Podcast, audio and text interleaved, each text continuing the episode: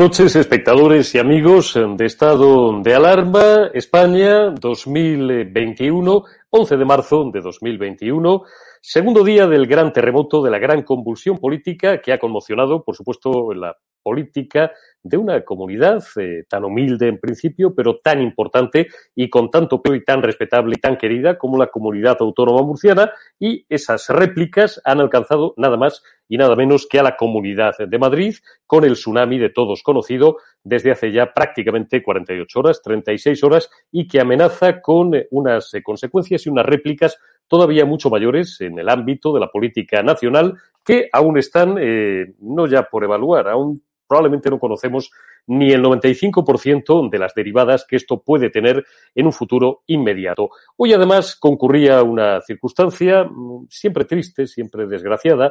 Eh, quien les habla les confiesa que es muy poco amigo, por no decir eh, que siente profunda antipatía y profunda animadversión por los homenajes, por otra parte necesarios. Tengo el mayor cariño y el mayor respeto y la mayor admiración por las víctimas del terrorismo, por todas, que además, eh, pues en fin, muchas de ellas son amigas mías y hoy, como les digo, era 11 de marzo, disculpen que tenía otra fuente de audio que se estaba colando, hoy era 11 de marzo, era el Día Internacional de las Víctimas eh, del Terrorismo, se cumplía nada más y nada menos que 17 años de los terribles atentados de Atocha del 11 de marzo de 2004 aparte de incurrir en el tópico habitual de todos los años, de preguntarme a mí mismo, recordarme a mí mismo dónde estaba, trabajé en otro medio de comunicación, no voy a ser escatológico, pero llegué a la redacción aproximadamente a las 13 horas o a las 13.30 de una cadena de televisión en la que yo trabajaba en aquel momento con sangre en los zapatos eh, y conmocionado como conmocionados estábamos todos,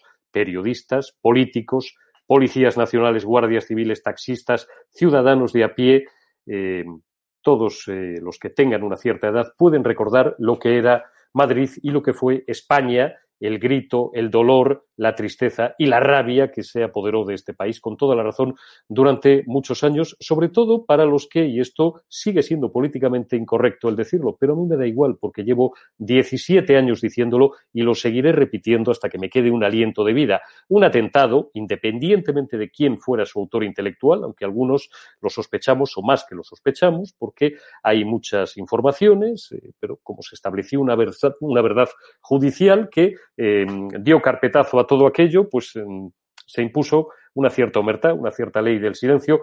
Algunos, muchos en este país, sabemos cómo se cocinó todo aquello, por qué se hizo, para qué se hizo, con qué fin se hizo y, sobre todo, quién fue el gran beneficiado. Un José Luis Rodríguez Zapatero que hasta una semana antes iba muy descolgado en las encuestas. Mariano Rajoy, eh, pues eh, prácticamente tenía como única duda si iba a ser elegido presidente del gobierno con más de 180 escaños, con una mayoría absoluta holgada, o con 171, 172, y bueno, pues tendría que llegar a algún tipo de acuerdo con eh, en aquel momento el Partido Nacionalista Vasco o otra mm, fuerza que pudiera darle los tres, cuatro diputados que podrían faltarle en el peor de los casos para gobernar. José Luis Rodríguez Zapatero, una semana antes de aquellos brutales atentados concebidos por varios servicios de inteligencia, ya saben todos ustedes quiénes, y por varias potencias extranjeras. Hay escritos libros, hay hemeroteca hasta la saciedad para enterrar varias habitaciones. Eh, querían cambiar el rumbo político de un país,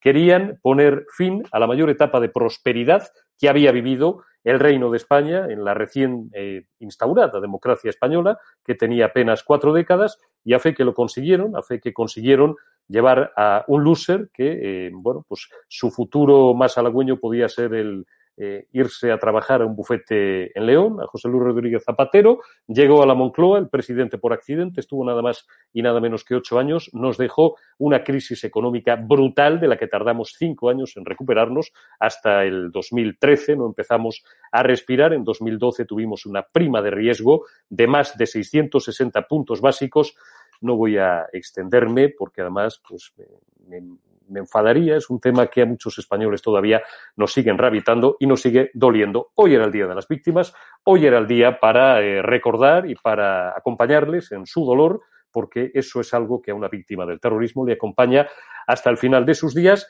y lamentablemente este día se ha, se ha visto manchado, se ha visto empañado por el politiqueo, no por la política, por el run run, el politiqueo de la más baja estofa. Ese politiqueo que a la mayor parte de los ciudadanos, sean de izquierdas, de derechas, de centro, liberales, conservadores, progresistas o medio pensionistas, eh, a la gran mayoría digo, acaba por darles muchísimo asco. Mm, luego a lo mejor hacemos referencia en el curso del debate incluso a ese, a ese audio chusco que eh, ha podido escucharse sin ser ella consciente de Begoña Villacís en una conversación privada, pero que han recogido los micrófonos de ambiente de las cámaras eh, de televisión con Pablo Casado diciendo esto tan bonito y tan edificante y que da prueba de que, bueno, pues no sabemos a veces muy bien si la política es una vocación de servicio público o es un oficio o una profesión como otra cualquiera. Pablo, no sabéis jodido bien con esto de la moción de censura en la Asamblea.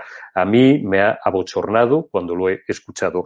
De todas estas cosas y de muchas más hablaremos. No me quiero extender más en eh, esta introducción inicial. Voy a presentarles a esa mesa de lujo que tenemos hoy y que va a analizar para, para ustedes y va a diseccionar toda la actualidad y escucharemos, por supuesto, al jefe del Estado que, bueno, pues eh, no sé si hay cada vez más o cada vez menos monárquicos en este país, pero yo repito siempre que es la última referencia que nos queda, la última clave de arco, porque si logran lo que los socialcomunistas pretenden, que no es ni más ni menos que disparar contra él, políticamente por supuesto, o civilmente, hasta que consigan derribar su figura, todo estará perdido. Escucharemos eh, dentro de unos minutos las eh, declaraciones, el, parte del discurso institucional que ha hecho hoy a las cuatro de la tarde en el acto oficial dentro de los 1525 que había hoy en, en, la agenda informativa, don Felipe VI, y escucharemos también, bueno, pues, pues las declaraciones por un lado de Inés Arrimadas, por otro lado de Pablo Casado, Santiago Abascal, que ha hecho unas declaraciones también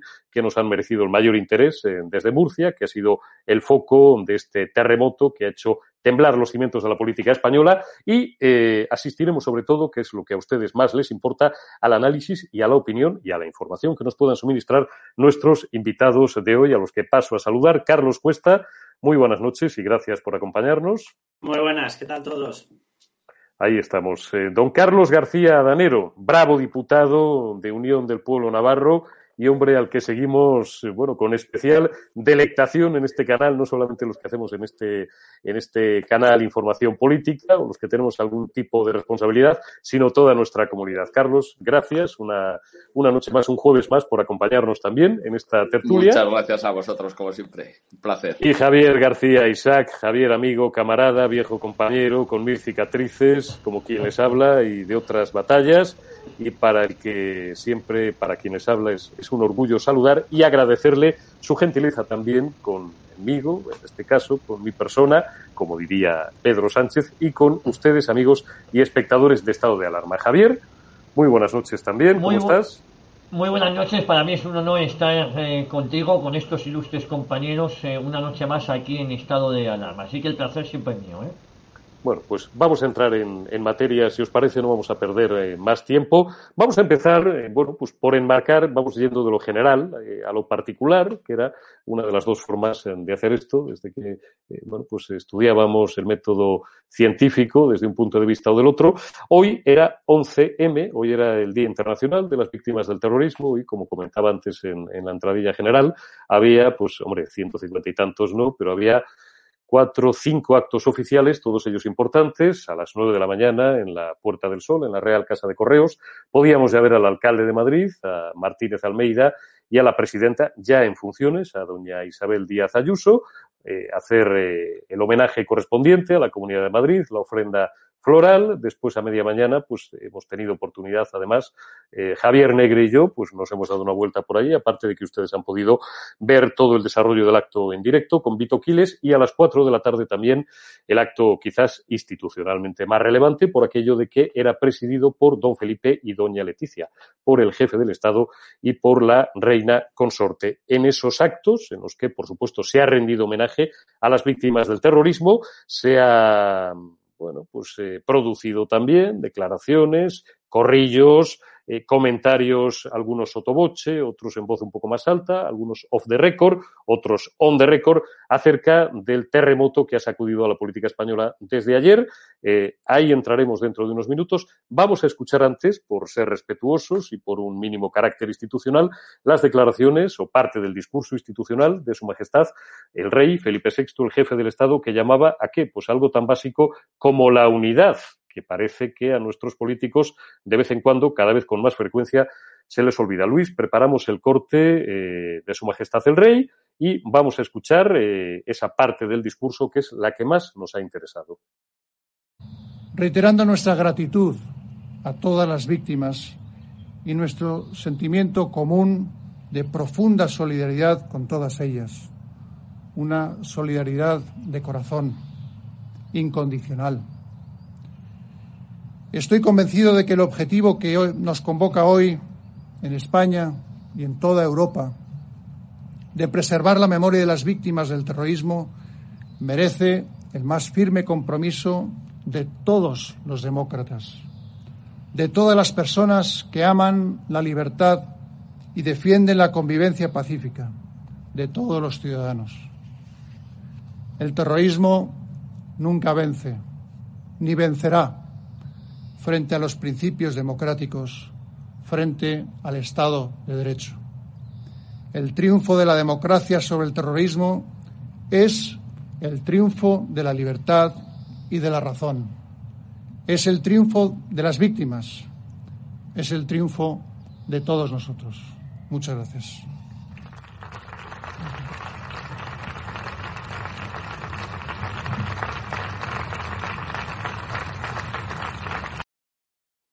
Bueno, bonitas palabras, palabras que por otra parte eh, pues entran dentro del eh, guion y del papel institucional que tiene que desempeñar el jefe del Estado. Carlos Cuesta, abro fuego dialéctico contigo.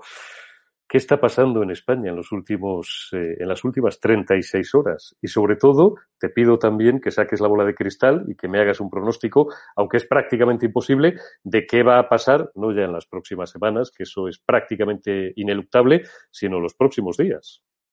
Pues mira, por, por empezar, si me lo permites, con, con, toda la comprensión por las palabras de Su Majestad el Rey, que él tiene que decir lo que tiene que decir. Él no puede lanzar un mensaje eh, con el cual resulte que encima nos, nos deprime más. Pero hay una cosa que es obvia y que es verdad, habiendo el respeto en muchas ocasiones nulo que hay por las víctimas del terrorismo en España, viendo el abandono que hay por parte del, del gobierno central, viendo el triunfo que ha tenido la, la, heredera de ETA, y me refiero a los bilduetarras, para entrar en las instituciones, yo creo que es obvio que por mucho que lo intentemos disimular, eh, el terrorismo en España ha habido ocasiones y muchas en las cuales ha rentado y ha triunfado.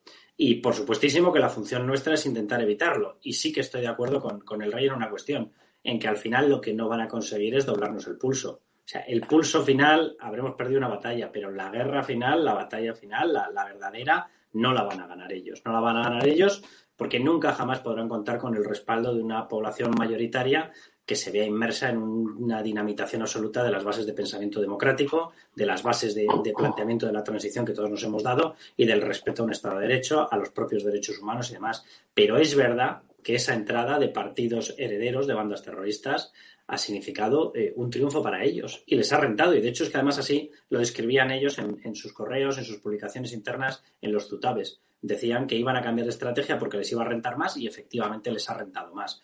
A partir de ahí, ¿qué nos está pasando en España últimamente? Bueno, lo que nos está pasando en España últimamente es que hay partidos que nacieron para unos fines y han desembocado en justo lo contrario. Me refiero a ciudadanos. Lo que hemos visto y lo que estamos viendo en estos momentos con esa voladura de los acuerdos institucionales, de los acuerdos de gobernabilidad que se habían trazado entre Inés Arrimadas y Pablo Casado, es totalmente descriptivo de en qué ha acabado un proyecto que era un proyecto muy potente, muy interesante y que yo sinceramente creo que nació con buenos miembros y nació con toda la justificación y me refiero a los ciudadanos que nació en Cataluña. Había un abandono por parte del Partido Popular de la defensa de los principios en Cataluña. De hecho, se cedió el pacto del Majestic, etcétera. Se cedió en cosas que sinceramente yo creo que nunca se debería haber cedido y eso se tradujo en un avance brutal y en un avance con una capacidad de, gobernabilidad por parte del separatismo que no solamente ha desafiado la estabilidad, el respeto a derechos básicos en Cataluña, sino que se ha trasladado a generar una inyección de inestabilidad en toda la gobernabilidad nacional. Pero bueno, independientemente de eso, lo cierto es que el tiempo ha ido pasando, Ciudadanos se afianzó como un partido no solamente regional, sino como un partido nacional y cerró una serie de acuerdos que los cerró en mayo del año pasado con Pablo Casado para mantener una gobernabilidad defensora de cosas muy básicas. La Constitución, la constitucionalidad de todas las decisiones, la defensa del Estado de Derecho, la defensa de planteamientos liberales conservadores y la defensa de la unidad de España. Básicamente esas eran las patas sobre las que sustentaba un acuerdo de gobernabilidad que debía haber servido para en todos los gobiernos regionales donde tenían alianzas, Ciudadanos y Partido Popular, haber cerrado las puertas a un partido socialista que pacta con proetarras, con comunistas, con golpistas y con separatistas. Bueno, las bases del acuerdo yo creo que eran muy claras y muy fáciles de seguir. Ese acuerdo se cierra en mayo del año 2020 y se ratifica por segunda vez porque ve Pablo Casado que hay vientos de inestabilidad y se ratifica en octubre. Y ese acuerdo, en estos momentos, Inés Arrimadas ha decidido que lo vuela, que lo hace saltar por los aires. Bueno, allá cada uno. Ella sabrá lo que está haciendo volar, porque yo tengo la sensación de que ha hecho volar no solamente esos pactos y la lealtad propia de esos acuerdos, sino que ha hecho volar la propia estructura de su partido. Pero allá cada cual. Pero la explicación es muy sencilla y es esa. A partir de ahí, ¿qué es lo que ocurre? Se le pide a Isabel Díaz Ayuso que viva a espaldas de la realidad y que no piense que si el Partido de Ciudadanos ha sido desleal en Murcia, no lo va a ser en Madrid. Diga, perdóneme. En Madrid, de hecho, todos hemos tenido conocimiento de conversaciones lanzadas por José Manuel Franco del Partido Socialista, ofreciéndole a Ciudadanos la gobernabilidad de Madrid si desbancaba, si rompía esos mismos acuerdos y desbancaba a Isabel Díaz Ayuso la gobernabilidad. Eso lo hemos escrito y vivido todos. Entonces, eh, a partir de ahí la izquierda dice, no, no, es que Isabel Díaz Ayuso se ha inventado un motivo para hacer un adelanto electoral, pero de verdad, por amor de Dios, no mientan tanto, no mientan más de tres veces por segundo que se van a atragantar. Por supuesto que había determinado motivo, por supuesto que había una causa obvia, y tan obvio como que se dinamita, se hace saltar con los pactos vivos el gobierno de Murcia, y cinco minutos después de que se presente el adelanto, el decreto se firme, el decreto de adelanto electoral, eh, Partido Socialista y el partido de Íñigo Rejón más Madrid presentan mociones de censura. Bueno, pues eso es lo que ha pasado. Hay un partido de los tres partidos constitucionalistas que hay en España, eh, me refiero a los nacionales, por supuesto que UPN también lo es, por supuestísimo, y además tiene acuerdos estabilísimos, y además es un partido que los respeta. Además de cerrarlos, los respeta con estas formaciones. Pero hay uno de los tres grandes partidos nacionales que eran constitucionalistas que ha decidido que abre las puertas del fortín a partidos que no son constitucionalistas. Allá cada cual. Es la Inés Arrimadas, Carlos, que, como tú bien señalas, ayer tuvimos oportunidad de tirar de la hemeroteca de la todavía presidenta de Ciudadanos, que la tiene pues prácticamente tan amplia como la de Pedro Sánchez y recordar declaraciones, digo, de Inés Arrimadas en las que decía, por ejemplo, que Ciudadanos pues estaba en facilitar o en salvar vidas o en facilitar eh, la vida eh, corriente y cotidiana de la gente, que nunca iban a pactar con Bildu, etcétera, eh, y bueno, pues pues ahora nos encontramos con que se han salido, como tú bien dices, del carril constitucional, lo cual para algunos, como quien les habla, es doloroso, porque Ciudadanos hará historia porque supusieron un aldabonazo en una comunidad autónoma como, como, la catalana, que estaba podrida, donde un Partido Popular había hecho dejación desde hacía años ya de sus funciones, pero que luego, lejos de coayudar a regenerar el sistema que venían en teoría a regenerar, pues se han convertido, para mí, perdónenme la, a lo mejor a alguno le parece una, una excentricidad, en una versión bis de Podemos. Es decir, van a ser los mejores aliados de una vuelta mm, más pronto que tarde al bipartidismo que ya muchos ciudadanos que abjuraban de él hasta hace pocos años están deseando que vuelva por aquello de la estabilidad, Carlos. La gente quiere estabilidad. Bueno, la gente quiere estabilidad y yo sinceramente me pedías antes un anticipo de qué puede ocurrir, creo que la van a tener sea, sinceramente creo que, Isabel Díaz Ayuso se puede ir claramente por encima de los 45 diputados en la Comunidad de Madrid. Creo que Vox va a tener una subida más que significativa y se puede ir claramente por encima de los 25. Y eso significa que vamos a tener, yo creo que, de una forma clara, un gobierno constitucional y un gobierno que siga siendo lo que tiene que ser el gobierno de la Comunidad de Madrid.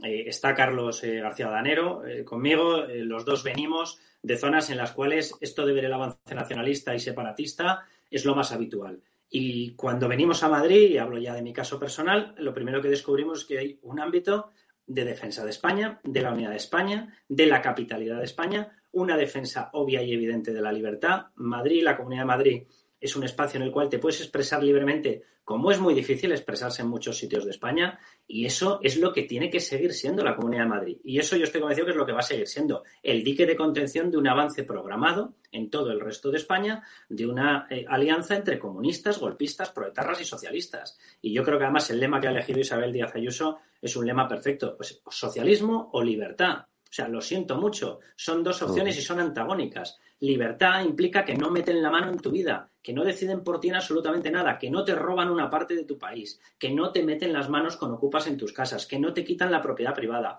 que el dinero que tú consigues con tu esfuerzo, la inmensa mayoría de ese dinero es tuyo, que no puede haber un sistema fiscal confiscatorio, que no te vuelven a saquear fiscalmente cuando ya resulta que has eh, literalmente fallecido. Bueno, pues eso es lo que tiene que ser Madrid y yo estoy convencido que el resultado va a ser ese.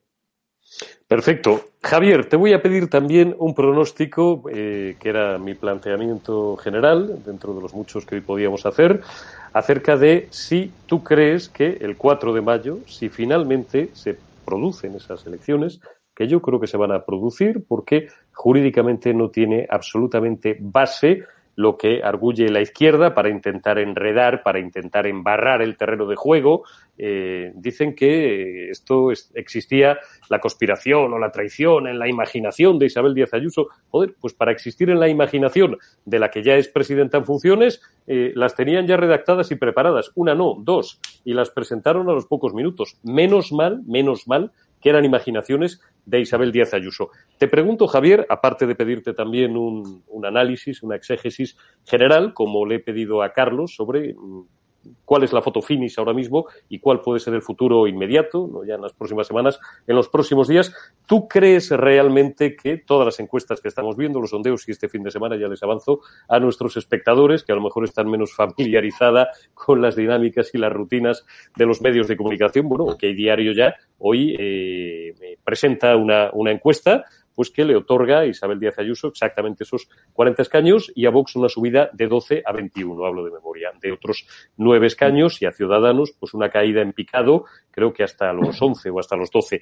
¿Tú crees que de aquí a un mes y medio en función de la campaña, por supuesto, y si hay elecciones, que yo creo que las va a haber, Isabel Díaz Ayuso y Rocío Monasterio van a conseguir 67 escaños, que son los que necesitan para gobernar por sí solas eh, Vox y el Partido Popular, el Partido Popular y Vox, la Comunidad de Madrid, porque lo que sería una catástrofe, lo que sería una auténtica catástrofe para los madrileños es que la Comunidad de Madrid, aunque en 2023 recuerdo que por ley tiene que volver a haber elecciones, sí o sí, pero cayera dos años en manos de la izquierda.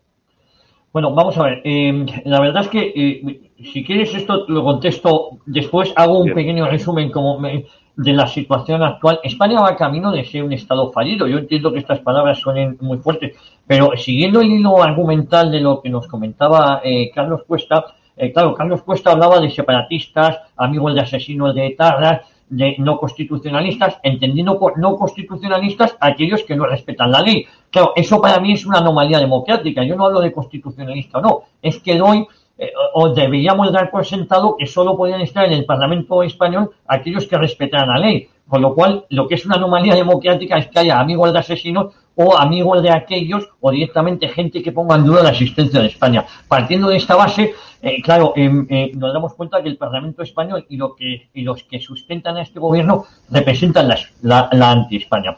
Eh, volviendo a, o, siendo más concretamente al, caso que hoy nos ocupa, tenemos ahora un problema. Ciudadanos está amortizado al igual que lo está Casado, que es un juguete roto que está amortizado y ahora me voy a, me voy a, explicar. ¿no? Em, y digo que Ciudadanos estaba dando sus últimos bandazos y va a ver dónde se coloca a diestra y a siniestra. Lo que ha pasado en, en Murcia como todos sabemos, ha sido el pistoletazo de salida de lo que después hemos conocido, lo que ha pasado en Madrid. El problema es que el secretario general del partido, Teodoro García Gea, yo entiendo que él conocía estos movimientos y si no los conocía siendo de Murcia tenía que haber dimitido si no sabía lo que estaba pasando en su casa. Lo que pasa es que me temo que Teodoro García Gea le ha dado vértigo eh, que en unas supuestas elecciones anticipadas en Murcia eh, Vox le diera el sobrepaso. Independientemente de esas especulaciones y volviendo a lo que está sucediendo, lo que está pasando eh, en Madrid, hombre, lo deseable es que no ganara la izquierda. Dicho lo cual, si uno ve con perspectiva, si gana Ayuso con un resultado espectacular, Casado lo tiene muy mal y está amortizado.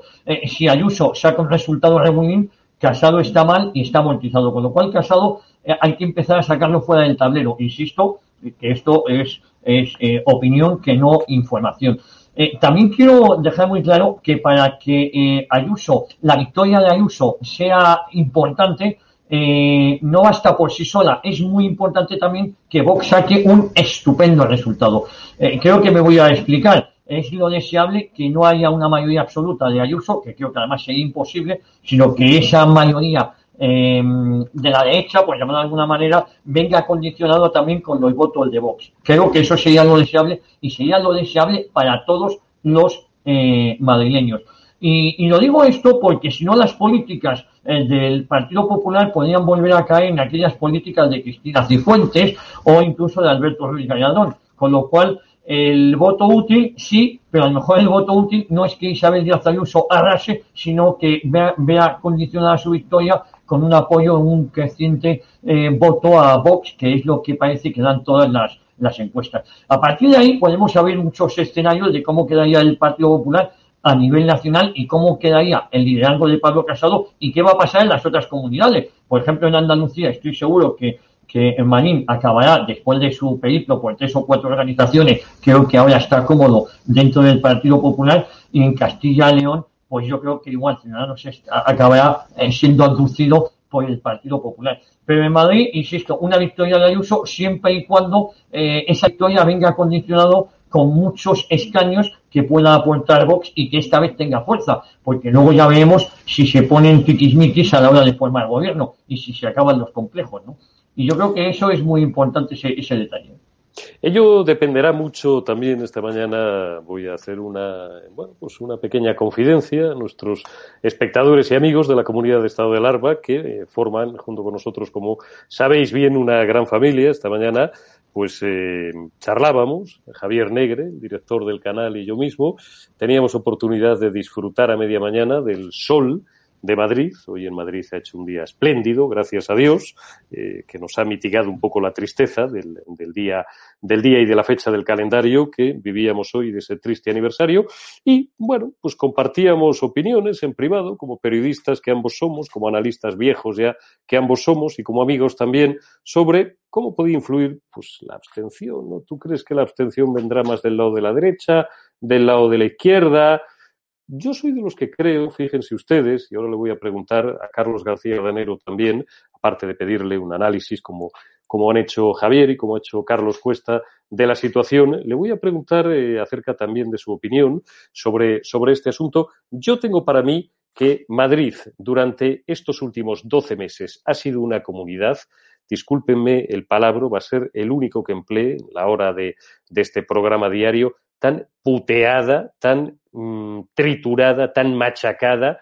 Era, había memes, eh, algunos de dudosa gracia, sobre la dificultad de ser madrileño, nos han fastidiado sanitariamente, nos han fastidiado económicamente. A veces algunos decimos, con todos los respetos, por supuesto, a todo el mundo, es que tiene mucho mérito que te hayan arruinado ser comerciante, ser autónomo, ser hostelero y seguir votando, seguir confiando en la izquierda. Yo soy de los que pienso, otros no lo tienen tan claro, que el votante de derechas o de centro derecha liberal en Madrid, me da igual, que vote a Vox o que vote al Partido Popular, le, ese día va el día 4 de mayo, si hay finalmente elecciones, va a hacer cola una hora antes, a las 8 de la mañana va a estar ya haciendo cola en el colegio electoral. Ni un solo votante de la derecha se va a quedar en casa. Eso puede ser también determinante para, eh, porque bueno, pues eh, hoy la encuesta de OK Diario, pues dejaba eh, ambas fuerzas políticas, Partido Popular y Vox, aproximadamente a seis puntos de la mayoría absoluta, pronosticaba quizás una abstención de un 38, frente al 35 de los últimos comicios, tres puntos más. No me parece relevante y, en cualquier caso, las campañas también deciden y determinan mucho. Vamos a ver qué, qué ocurre en las próximas semanas y cómo se van, eh, bueno, pues eh, colocando todos los peones y cómo se van esbozando los argumentos y las ideas fuerzas y, sobre todo, cómo los socialistas resuelven otro de los mil problemas que tienen, aparte de su patética y ruinosa y mm, tristísima gestión, que es el sustituir a ese señor que está tan bien en la y tan mal en la política por lo triste que es y por lo mal gestor que es, que es el señor Gabilondo, y si ponen a Margarita Robles o, ponen un candidato con un mínimo tirón para evitar la caída que eh, tengo para mí que va a sufrir el Partido Socialista. Don Carlos García Danero, usted está todo el día, nadie mejor que usted, en la pomada, en, en el núcleo, en el, en el centro. ¿Cómo, ¿Cómo lo ve usted desde dentro, desde su experiencia política? ¿Cómo lo ves? ¿Qué posibilidades crees que tienen eh, Partido Popular y Vox en la Comunidad de Madrid, aunque sea de frisar con los dedos esa mayoría absoluta? ¿Cómo puede influir la abstención? ¿Y en qué posición ves al Partido Socialista? Yo no los veo tan bien. Leo algunos medios que coinciden con mi análisis, con nuestro análisis, pero leo otros que se empecinan todavía en decir jugada maestra de Pedro Sánchez, de este tal Bolaños, que algunos se han enterado antes de ayer de quién era, de Iván Redondo. A mí me parece que Pedro Sánchez mm, pues eh, las va a segar un poquito verdes, ¿no? No me parece que haya sido tan buena idea lo de Murcia, pero a lo mejor es que a mí se me ha olvidado la poca política que sabía, Carlos. Bueno, yo creo que, que, que datos objetivos, es decir, eh, Madrid ha sido la única comunidad de España que ha sido capaz de, de mantener un, un, crecimiento económico en esta situación, de, de mantener actividad económica importante eh, funcionando eh, se ha disparado en crecimiento, el empleo es las comunidades que, que menos empleo destruye, etcétera. Quiero decir que desde un punto de vista objetivo es una, una comunidad que ha funcionado bien. Por lo tanto, yo supongo que la inmensa mayoría de los ciudadanos eh, pues que, que votarán a, a, Díaz Ayuso, porque desde mi punto de vista, desde luego, viéndolo desde fuera, y, pero con datos objetivos, pues creo que lo está haciendo muy bien, que lo ha hecho muy bien, y además que, que le han intentado eh, anular por, por tierra, mar y aire, ¿no? Yo creo que, que la persecución que se ha hecho a, Isabel Díaz Ayuso ha sido tremenda por parte del gobierno de España, eh, rompiendo todas las relaciones institucionales,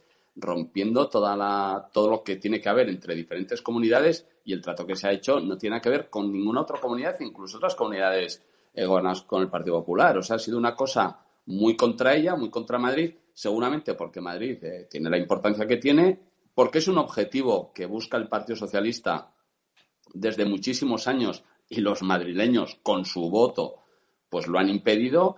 Es verdad que las últimas elecciones el partido más votado fue el Partido Socialista, y, pero es verdad también que hubo una mayoría, en este caso de, centro derecha, que consiguió eh, arrebatarle el gobierno porque había más votos y por lo tanto yo creo que eso el Partido Socialista no lo perdone y, el ataque a Díaz Ayuso ha sido tremendo. Yo estoy convencido de que, y esto me parecería, si no, eh, bueno, yo no me voy a meter con los ciudadanos de ningún sitio, pero creo yo, desde luego, si viviera en Madrid, o sea, le, iría a votar a Díaz Ayuso, pero sin lugar a dudas, porque es que creo que objetivamente lo ha hecho bien y creo que es positivo para la comunidad. A partir de ahí, con el tema de Murcia, por ejemplo, yo que veo, eh, tú no puedes gobernar ya sin entrar en la estrategia, no puedes gobernar una comunidad autónoma con seis diputados. Eso es un disparate. O sea, si una comunidad, yo Murcia, no, sé exactamente el número de diputados que tiene, pero de parlamentarios, pero tendrá entre 40 y pico, 50 tendrá, no sé exactamente cuál, cuál es el número exacto. Si con seis, tú no puedes presidir la comunidad. Eso está abocado al fracaso siempre. Si tienes problemas con tu socio de gobierno, o los resuelves, o te puedes ir del gobierno, o se buscan otras fórmulas. Pero abrazarte al Partido Socialista de Pedro Sánchez con seis diputados para gobernar una comunidad que sabes que el voto en las elecciones generales, el voto, la fuerza más votada fue Vox, y en las elecciones eh, autonómicas fue el Partido Popular, tú no puedes crear ese gobierno. Y además lo que no puedes pretender es que después de hacer esa jugada, eso no tenga unas consecuencias, un efecto dominó en todos los sitios. Porque dicen, pero, pero ¿qué tendrá que ver Murcia con Madrid? Pues, pues es que Díaz Ayuso lo que no puede pensar es que después de lo que ha pasado en Murcia no le vayan a hacer allá lo mismo. Es que yo creo que eso estaba en la mente de todos y por lo tanto yo creo que ha actuado eh, no, no con irresponsabilidad, todo lo contrario, ha actuado con la responsabilidad que le daba decir, bueno, pues si nos vamos a jugar eh, la moción de censura o lo que sea, no, no, vamos a unas elecciones y que sean los ciudadanos los que voten. Y a mí lo que ya me parece sorprendente es que estos partidos que se llaman demócratas, que están, están todo el día hablando democracia, democracia, democracia, les dé miedo ir a unas elecciones en la Comunidad de Madrid. Pero hombre, pero que, hay más sano que el conjunto de los ciudadanos podamos votar, en este caso los madrileños, a mí no me toca, que puedan votar y decidir si prefieren un gobierno eh, del Partido Popular con los apoyos que necesite, o como ha dicho Díaz Ayuso, mucho más sencillo, si prefieren la libertad o el socialismo. Yo creo que es más muy acertado y por lo tanto yo espero que, que evidentemente le vaya muy bien a, a Díaz Ayuso en la comunidad, porque creo que es bueno para Madrid y por lo tanto es bueno para el conjunto de España. Porque por lo menos tendremos una comunidad que económicamente y con crecimiento, pues si hay suerte, nos arrastra a las demás. Nosotros en, la comunidad foral de Navarra, pues hemos tenido los peores datos de, de, empleo de, de, los siglos por los siglos. Y por lo tanto, si hay alguien que tira para adelante, pues mejor para todos. Está claro, Carlos. Antes de pasarle ese balón a Carlos Cuesta, precisamente el balón del pánico que le tiene la izquierda a las urnas, es un pánico que, por supuesto, es ironía, pues si las ironías siempre decimos los profesionales que se entienden mal en radio y en televisión, el pánico, qué pánico, qué miedo le tiene la izquierda a las urnas en Madrid. Vamos a votar, hombre. Antes digo de darle la palabra a Cuesta y continuar con esa, con esa línea argumental, con esa liación, vamos a escuchar, tenemos por ahí, Luis, preparadas ya, creo que son unas declaraciones de Casado, eh, de Isabel Díaz Ayuso y también de Inés Arrimadas. Vétemelas soltando, vamos escuchándolas y aprovechamos también después para comentarlas. Yo creo que todo el mundo está viendo ya la realidad, ¿no? las cartas se ponen encima de la mesa, que hay un partido leal, un partido que incluso pudiendo presentar muchas mociones de censura y tal, no lo ha hecho. Quien ha adelantado elecciones en este caso es la señora Ayuso. Y yo le diría a Teodoro García que con el que también estoy teniendo buena relación, porque la vida yo creo que lo importante son las personas, le diría que escuche más a Mañueco, que escuche más a Moreno Bonilla, que también son el PP, que también creen en el proyecto del PP, pero que están teniendo una actitud totalmente diferente a la Dirección Nacional a la señora Ayuso. Yo creo que lo importante ahora mismo es el interés de los ciudadanos. La, la situación de Murcia era insostenible, la situación de la Consejería de Sanidad de Murcia era insostenible, insisto, centenares de personas vacunadas. Bueno, te estaba escribiendo Luis, pero directamente, como esto es en directo y además están muy acostumbrados al estilo que tiene un servidor de, conducir los programas, Luis, te iba a decir, te hacía un gesto para que me encadenaras. Teníamos toda la intervención completa de Inés Arrimadas, que son eh, prácticamente diez minutos. Hemos oído ya un trozo, eh, no hay mucho más, porque allí estábamos Negre y yo, estábamos pegaditos a ella, escuchándola. Luego creo que tenemos también. ¿Tienes preparado, Luis, eh, por ir con un poco de orden, el corte donde Negre le pregunta. Eh, desde abajo, porque nos hemos metido ahí en el corrillo, hemos llegado tarde, porque veníamos de otro sitio al acto del retiro. Si lo tienes preparado, vamos por, por una cuestión, eh, digamos, ah, Vale, bueno, pues luego si, si, si tenemos tiempo lo buscamos, eh, donde Negre le preguntaba, oiga, ustedes es que en Melilla gobiernan como gobiernan y en Murcia gobiernan con, con una gente también, bueno, que está, que está siendo investigada por corrupción. Inés Arrimadas, y lo lamento porque además eh, lo confieso, lo cortés no quita lo valiente y además uno es periodista, pero también es persona y amigo de sus amigos. Conozco a Inés Arrimadas desde hace muchísimos años, desde que compartíamos codo con codo mesa de tertulia en otro medio de, de comunicación, en el gato al agua, en este caso en economía, se puede decir tengo el mayor aprecio personal por Inés Arrimadas. Sé que lo está pasando muy mal, sé que está atravesando un momento muy duro, sé que está atravesando un momento muy difícil, sé que ahora mismo está, porque me precio de conocer un poco a la, a la, Inés Arrimadas persona, no política, y yo esta mañana he visto a una Inés Arrimadas sobrepasada, nerviosa, cansada, por supuesto. Esto no es tan fácil a veces como puede pensar parte del, del, grueso de la tropa, dicho sea con todo el cariño. Las presiones son brutales y tienes una responsabilidad muy grande que, contrariamente a lo que muchos crean, no está suficientemente pagada. Yo la he visto, hemos llegado tarde, insisto, y la he visto muy nerviosa, muy no es crispada la palabra, pero sobrepasada. Estaba, estaba sobrepasada Inés. Además, ha hablado yo, si fuera su asesor de comunicación y estuviera en el otro lado, como decimos los periodistas, en el lado oscuro, en el otro lado de la trinchera, yo me lo hubiera llevado mmm, a mitad del canutazo de esa rueda de prensa improvisada que ha dado porque estaba hablando demasiado. Y cuanto más entraba en bucle, era peor. Era peor porque incluso ya cuando se estaba alejando con, eh, bueno, pues con su jefa de prensa y con las personas que tiene alrededor, esta vez Mundoval, eh, estaba también Ángel Garrido con ella, digamos un poco prácticamente escoltándola, pues había periodistas que han seguido persiguiéndola. Tenemos o bien a Pablo Casado Luis o tenemos a eh, tengo el vídeo, me dices, de Javier Negre preguntando Inés. Pues vamos a escuchar.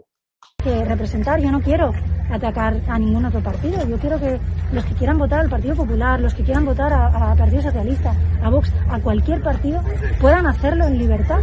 Pero quiero que los que queramos votar a un partido de centro, a un partido limpio, a un partido que no tolera la corrupción, ya sea de derechas o de izquierdas, a un partido que es responsable, que cumple con su palabra, pues que puedan votarnos, porque eso es lo que representa a Ciudadanos. Pero señora Arrimadas, ustedes gobiernan en Melilla con un condenado por corrupción. Nosotros, en Melilla ustedes gobiernan con un condenado por corrupción. Y el líder del Partido Socialista en Murcia igual. Ha sido, Está investigado por corrupción. Acordada por todos los compañeros de, de Murcia y desde luego es que quiero recordar que esto parte de Murcia. Es que esta situación, y lo han reconocido muchos compañeros nuestros de la Ejecutiva, ya se había puesto encima de la mesa por parte de nuestros compañeros de Murcia desde hace mucho tiempo. Hemos intentado, y esto lo sabe el PP porque lo hemos hablado, solucionar las cosas dentro del acuerdo de gobierno, pero el PP ha, ha incumplido, está poniendo en peligro la estabilidad en un momento de pandemia.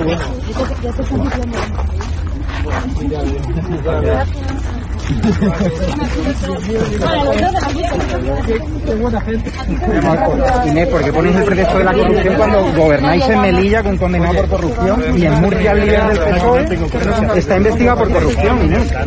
No utilicéis ese pretexto. No quiere contestar. Comunidad de Madrid, lo que tengo que decir es que Isabel Díaz Ayuso tiene todo nuestro respaldo. Ha hecho todo lo posible durante dos años para mantener la estabilidad política de la legislatura ha recibido toda clase de críticas injustas desde el mismo momento en que el Partido Popular y yo mismo decidimos que fuera candidata, pasando por la gestión de la primera, de la segunda, de la tercera ola. El gobierno ha remetido contra ella injustamente, incluso a nivel personal, pero afortunadamente los madrileños y el resto de españoles se han dado cuenta de que es una persona eficaz, honesta Lo que representa ahora mismo Isabel Ayuso es seguir defendiendo la libertad en Madrid, para bajar impuestos, para que abra la hostelería, para que vuelva el turismo, para que se pueda elegir colegio libremente, para que haya educación concertada, para que se pueda elegir hospital, para seguir abriendo hospitales públicos, para seguir abriendo kilómetros de metro en la Comunidad de Madrid. Y enfrente lo que tenemos es el socialismo de siempre, que ha creado más paro y menos oportunidades para los madrileños. Ella lo dijo muy claramente, se elegirá entre socialismo o libertad. Y yo tengo que decir algo. Las elecciones en la Comunidad de Madrid van a ser la primera etapa de la unidad del centro derecha en torno al Partido Popular. Yo llevo intentándolo tres años con los demás partidos de centro y de derecha. Si no lo han querido, lo haremos ahora por la base. Los españoles, ahora, por ahora los madrileños, podrán unir al centro derecha en la papeleta del Partido Popular para gobernar con mayoría absoluta en la Comunidad de Madrid y para seguir creciendo, creando empleo, oportunidades y defendiendo la libertad. Bueno, eh, Carlos Cuesta, te paso el balón. Vamos a dejar el estoque de madera y cogemos el de verdad. Eh, que Inés Arrimadas está muerta civil y políticamente, yo creo que es evidente, pero yo me parece que tengo para mí, vamos, no sé, igual tú opinas otra cosa, que así como Inés, eh, perdón, como Isabel Díaz Ayuso se va a ver muy reforzada, ocurra lo que ocurra, aunque se vaya a la oposición porque se la ha jugado y ha dicho asumo personalmente la responsabilidad de lo que ocurra y algunos hasta podríamos venderla eh, en otra situación que no tenía nada que ver, como la Margaret Thatcher de la nueva derecha española con 40 años menos, pero Pablo Casado no tengo yo muy claro si va a salir reforzado o va a perder unas cuantas plumas al final en toda esta película. Mira, yo no sé cómo saldrá Pablo Casado, lo que sé es que Ayuso está haciendo lo que tiene que hacer, que es representar el mandato que tiene de los votantes en Madrid. Pablo Casado es quien puso a Isabel Díaz Ayuso, Pablo Casado es quien puso Almeida, al alcalde de, Madrid, y yo sinceramente creo que ellos dos, junto con Juanma Moreno en Andalucía, son posiblemente en estos momentos los máximos baluartes de, una defensa de un Partido Popular en alianza con otros partidos que está funcionando en la gobernabilidad. Pero a mí, sobre todo, lo que me llama la atención son las palabras de Inés arrimadas. Vamos a ver, eh, aquí podemos jugar todos con las cartas marcadas, podemos hacernos todos trampas en solitario o podemos contar la verdad.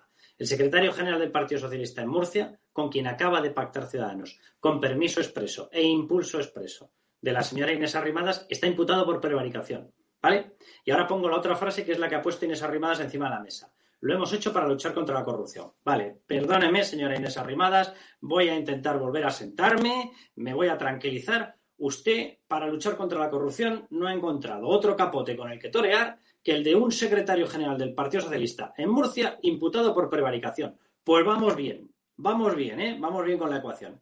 Segunda parte de las afirmaciones de Inés Arrimadas. Dice, es que ha habido corrupción en la vacunación. Vale, perfecto. Cojamos la segunda afirmación. Bien. Y para eh, combatir la corrupción en la vacunación, se agarra un partido socialista que acaba de perder 25.000 vacunas. Bien, de nuevo vamos de maravilla. Y ahora ya vamos al tercer plato. Venga, el postre, lo más rico. Vámonos al fondo de la afirmación. Es que tenemos que acabar con regímenes que acaban produciendo corrupción o que acaban produciendo una desafección de la población. Maravilloso, señora Inés Arrimadas. Y para eso no se le ocurre pactar con otro partido que un partido socialista que dijo que nunca jamás pactaría con separatistas y proetarras. De hecho, se le llenaba la boca a Pedro Sánchez y decía, se lo puedo repetir cinco o seis veces, pero siempre será la misma afirmación. Bueno, siempre será la misma mentira. Voy a citar la lista de partidos nacionalistas, separatistas, proetarras, golpistas o comunistas con los que pacta el Partido Socialista, con el que no ha tenido otra mejor idea en esas rimadas que ir a fabricarse, lo digo con toda la ironía, la regeneración de la vida política española. El Partido Socialista pacta con los proetarras de Bildu, pacta con los golpistas antisistema de Esquerra, pacta con los comunistas dinamiteros de instituciones de Podemos, pacta con los separatistas de BNG, pacta con los antimonárquicos, antiseparatistas, anticapitalistas, antisistema de MES, pacta con los separatistas de PNV, pacta con los nacionalistas separatistas de Compromís, pacta con los golpistas eh, de Junts, con los cuales tiene, creo que en estos momentos sigue manteniendo 17 municipios. Oiga, la verdad es que usted, como lanzadora de dardos, no tendría precio, ¿eh? porque tiene una puntería absoluta. O sea, para luchar contra la corrupción, con un secretario general imputado por prevaricación para luchar contra la corrupción en las vacunas con un partido que nos afirma que ha perdido y no sabe dónde están 25.000 vacunas. Y para luchar contra la desafección de los votantes, un partido socialista que ha engañado a toda España para entregar las gobernabilidades, entre otras cuestiones, de Navarra y, por supuestísimo, de España a proetarras, comunistas, golpistas y separatistas. Bien, creo que la regeneración de ciudadanos va por buen camino y aquí ya sí que meto carga de ironía total. Javier García Isaac, eh, no sé cómo ves a Pablo Casado, pero yo el que creo que ha quedado una posición un poco desairada, fíjate que, eufemístico soy, qué polite, que, que, suavemente lo digo, es Teodoro García Egea. Menos mal que es de Murcia Eh, digo porque no la vio venir, o, peor aún, la vio venir, según coinciden prácticamente todos los medios y toda la gente con la que hemos hablado, pero es que la víspera, eh, no un año antes, ni un mes antes, ni una semana antes, no, no, la víspera y por la tarde, última hora, le dijo a López Miras, aguanta que no la van a presentar joder, pues menos mal que es de Murcia, porque si llega a ser de Manhattan ya le destrozan el partido del todo. Eh, te voy a pedir también una opinión sobre el olfato, el finísimo olfato como analista y como estratega de Teodoro García Gea y también una opinión de si Pablo Casado va a salir finalmente, saca la bola de cristal, una vez más te lo pido, eh, reforzado de todo este guirigay o va a perder plumas. Ayuso, yo sigo insistiendo, estoy convencido que va a salir reforzada, no, lo siguiente.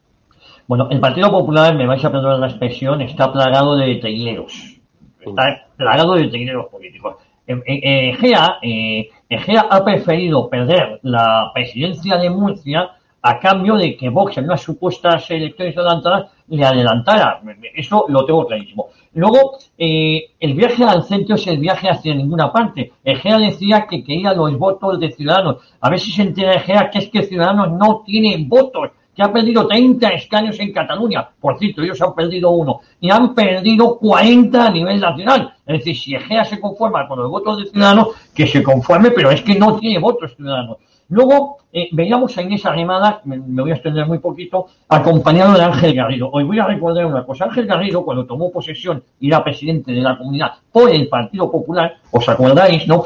Eh, en su debate de investidura dijo que él había entrado en política eh, por eh, homenaje o por cariño a Adolfo Suárez. Les voy a recordar a ustedes que el duque de Suárez en el año 88, liderando el CDS, el CDS votó a favor de la autodeterminación en Cataluña en el año 88. Eso es ni más ni menos el centro. El centro es eso, el CDS y lo que es ahora eh, Ciudadanos. Em, independientemente, Casado, independientemente, Casado miente. Y os voy a decir por qué miente. Por un lado, hasta hace dos meses estaba intentando cargarse a Ayuso. Eso por un lado. Segundo, la moción de censura no tengo ninguna duda de que Ayuso la ha presentado en contra de la directiva del Partido Popular. Y tercero, Casado miente cuando dice que intentó unir al centro derecha y cuando se presenta una moción de censura contra Sánchez, lo que hace Casado es oposición a la oposición. Con lo cual miente. Sea el resultado que sea en la Comunidad de Madrid, Casado es un juguete roto que está amortizado. Si Ayuso triunfa, Casado va fuera. Si Ayuso saca un mal resultado, Casado va fuera porque ha fracasado. Es decir, si el resultado, a Casado le están buscando acomodo. Lo que pasa es que no encuentra el recambio. Quizás Soraya de Santa María, yo lo dejo ahí. Pero yo digo que Casado está amortizado. Y si el Partido Popular no prescinde de él, es que no saben a quién poner, no saben quién se debe comer el marrón. Si Díaz Ayuso pega un subidón, ya vemos lo que pasa. Pero también os digo una cosa, eh, Moreno Bonilla está gobernando en Andalucía con los peores resultados que ha sacado jamás el Partido Popular. Con lo cual, creo que eso es un aviso a, navegante. Quiero decir que Díaz Ayuso puede gobernar siempre y cuando no insulte a Vox. Y yo creo que eso eh, eh, hay que verlo así, porque el resto es equivocarnos. Carlos García Danero, ¿cómo ves en qué situación puede quedar la cúpula, la directiva nacional del Partido Popular. Bueno, pues no parece que Teodoro García Egea haya estado muy fino como estratega, pero independientemente de, bueno, no todo el mundo puede acertar siempre. ¿Tú crees que esto va a reforzar la figura de Pablo Casado, pase lo que pase en las elecciones, porque vuelvo a insistir, por tercera vez creo ya, en el programa, la izquierda le tiene pánico, la izquierda madrileña, a las urnas y van a intentar embarrar todo lo posible judicialmente el terreno de juego para que no se produzcan esas elecciones el próximo 4 de mayo.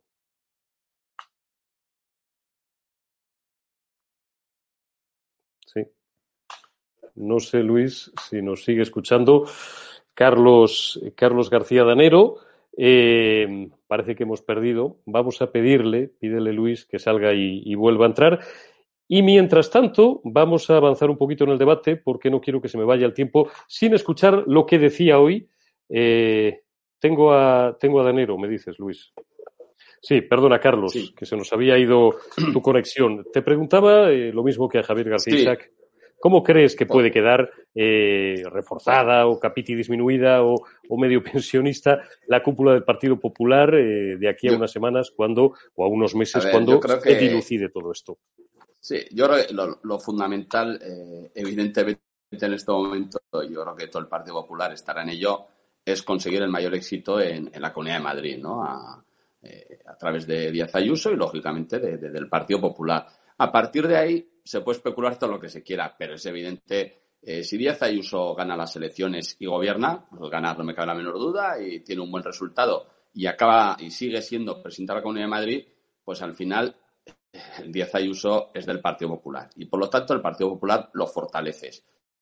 A partir de ahí, como luego el Partido Popular administre lo que puede ser una buena victoria de Díaz Ayuso, pues, pues lógicamente va a depender de ellos, ¿no? Pero yo creo que lo importante es esforzarse y poner todos los medios al alcance para que tenga un buen resultado. Como digo, el Partido Popular se reforzará y es, y lógicamente, si Díaz Ayuso, después de, este movimiento que ha hecho, eh, consigue un resultado muy importante, pues lógicamente es una figura que si ya en este momento eh, yo creo que es conocida por el conjunto de, o, por toda España y, por gran parte de la gente reconocida, por otros no, otros ya sabemos que, que, incluso le llegan eh, eh, a odiar eh, o quieren acabar con ella políticamente, evidentemente, pues, pues yo creo que, será una figura importante del Partido Popular. Pero yo creo que, desde luego, yo si fuera presidente del Partido Popular y mi partido eh, consigue un buen resultado y consigue la presidencia de Madrid, pues desde luego estaría contento, aunque haya, bueno, aunque en esta vida ya sabemos que, que luego se especula mucho, ¿no? Pero yo creo que las victorias siempre son para estar contentos. Sin ninguna duda. Bueno, estamos fuera de tiempo. Eh, dentro de cinco o seis minutos les emplazo ya a la entrevista que le va a hacer Javier Negre en directo a Ana Camins, eh, a la vicesecretaria del Partido Popular en Madrid, eh, y mi compromiso es terminar en tiempo y forma. Vamos a escuchar, para cerrar ya este programa, parte de las declaraciones hoy de Santiago Abascal en Murcia. Le voy a pedir un rápido comentario a nuestros tres invitados y despedimos el programa de hoy que ha estado ya eh, yo creo que suficientemente completo y con el que ustedes se pueden hacer un análisis bastante cabal, que me consta que además ya lo tenían, de por dónde van a ir los tiros en las próximas horas y en los próximos días. Luis, cuando puedas, vamos a escuchar a Santiago Abascal. Y creo honradamente, y hoy lo demostráis, que Murcia tiene el coraje y tiene la fuerza suficiente para doblegar a los traidores, a los tránsfugas y a aquellos que quieren robar la democracia de esta región. Porque ¿qué es lo que quiere Murcia? En Vox lo sabemos muy bien. Murcia quiere España y Murcia quiere libertad, que es justo lo que está en riesgo por el gobierno de Sánchez e Iglesias y por el gobierno con, el que ahora os amenazan aquí.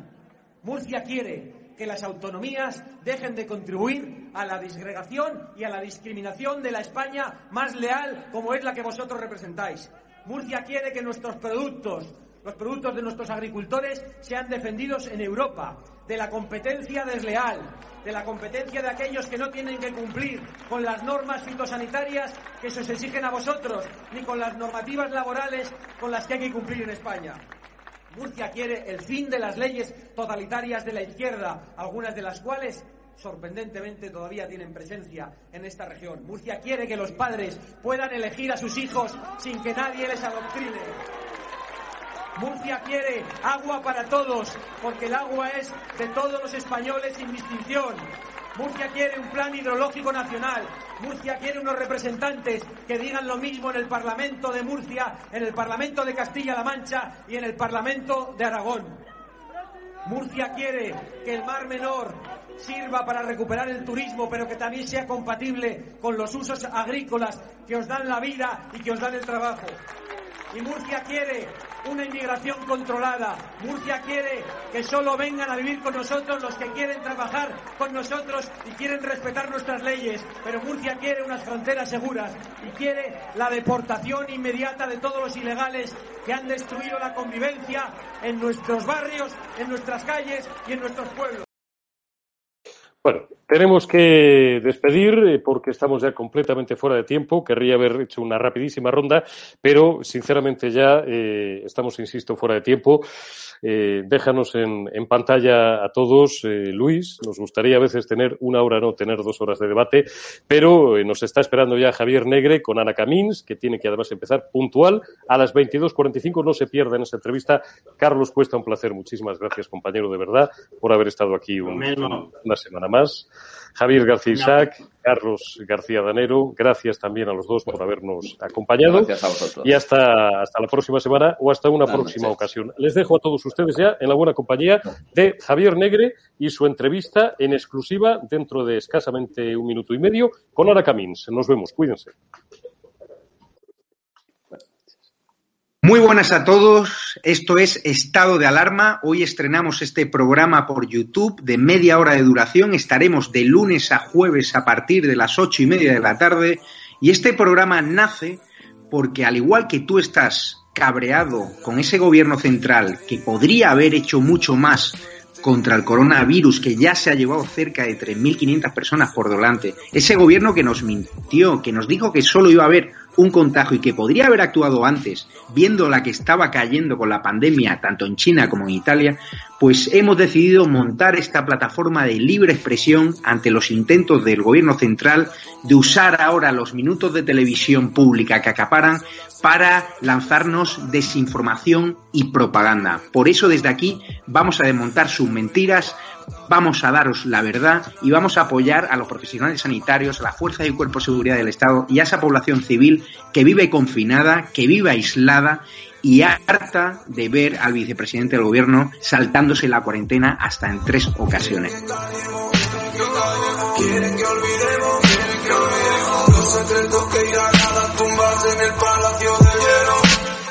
Muchas almas vuelan a diario, millones de velas en los santuarios, demasiadas cruces en el calendario, un país entero contra un adversario, hospitales con mares de voluntarios, todos los balcones llenos en mi barrio, aplausos que se escuchan hasta el planetario para ángeles vestidos de sanitarios. No se está costando respirar. Nuestro mundo paró de girar. Ellos no nos cuentan la verdad.